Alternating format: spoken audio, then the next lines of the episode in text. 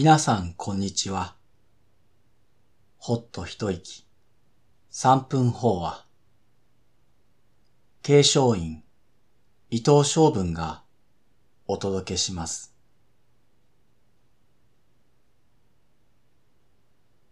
穏やかな春を迎え、心もおのずとほぐれていきます。4月はお釈迦様の誕生月、花祭りです。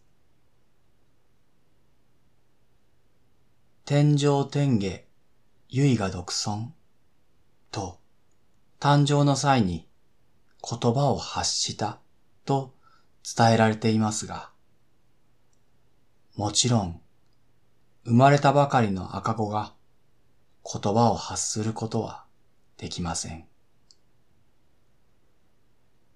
これは後の人がお釈迦様の誕生を仏教の誕生と祝したある種の宣言のようなものだと思います。天上天下とは私たちを取り巻く宇宙のこと。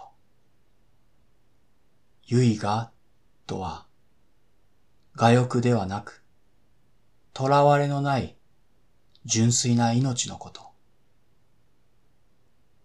つまり、この宇宙は上も下も等しく尊い命そのもの、我が命そのものだという意味です。お釈迦様に限らず、赤子の発する産声は、そんな尊い宇宙に初めて接する喜びの声なのかもしれません。自然が美しく、新しい命に包まれる4月。私たちの目の前に広がる美しい風景は、私たちの命そのものであり、隔てるものは何もありません。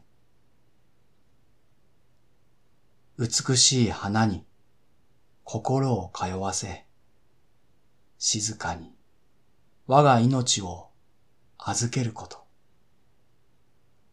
それこそが花祭りの本当の意義なのかもしれません。